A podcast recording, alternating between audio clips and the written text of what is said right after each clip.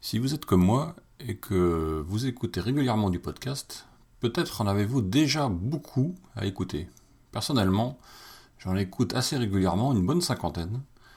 En particulier parce que euh, j'en trouve beaucoup sur euh, iTunes, mais aussi que euh, des sites comme Podcast France par exemple, ou Pod Radio, en proposent énormément, et que ça permet d'en découvrir beaucoup.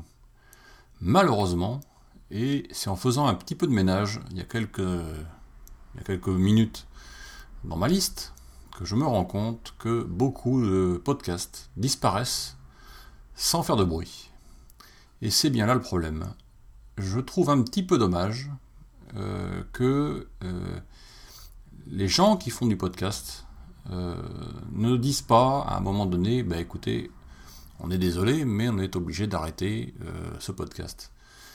Vous allez me dire, c'est totalement égoïste. Eh ben, je suis d'accord, c'est totalement égoïste parce que c'est bête, hein, mais euh, c'est très compliqué de savoir si euh, on doit virer un podcast de notre liste de podcasts. Est-ce que je dois virer euh, tel ou tel podcast que j'ai beaucoup aimé pendant un ou deux ans Et est-ce qu'il va revenir?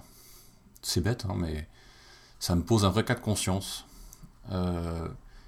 moi qui fais un podcast, que vous connaissez peut-être, qui s'appelle Bricolo et Mulot, euh, je trouve que c'est bien, ça serait bien, ça serait bienvenu, ça serait une forme de politesse, on va dire, de dire quand on arrête un podcast, ce dont on a parfaitement le droit, euh, que ben, on peut plus le faire, ou qu'on n'a plus le temps de le faire, ou qu'on n'a plus envie de le faire.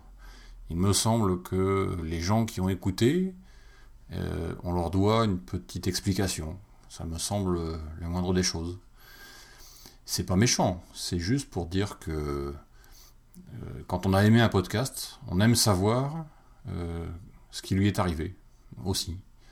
Donc savoir ce qui lui est arrivé, ça veut dire est-ce que ça va continuer, est-ce que ça reviendra ou pas. Et voilà.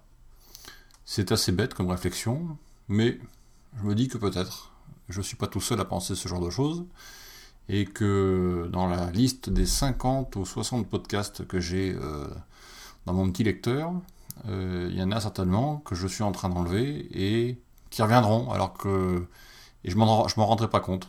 C'est un peu dommage.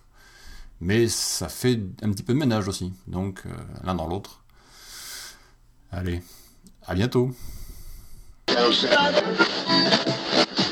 Exprimez-vous sur la vie des moutons, le podcast participatif. Abordez les sujets que vous voulez, faites partager vos envies, vos idées, vos colères ou vos coups de cœur. Comment faire? Envoyez un mail à picabou, p i c a b o gmail.com avec un fichier MP3 de 4 minutes maximum. La vie des moutons, le podcast fait pour vous et par vous.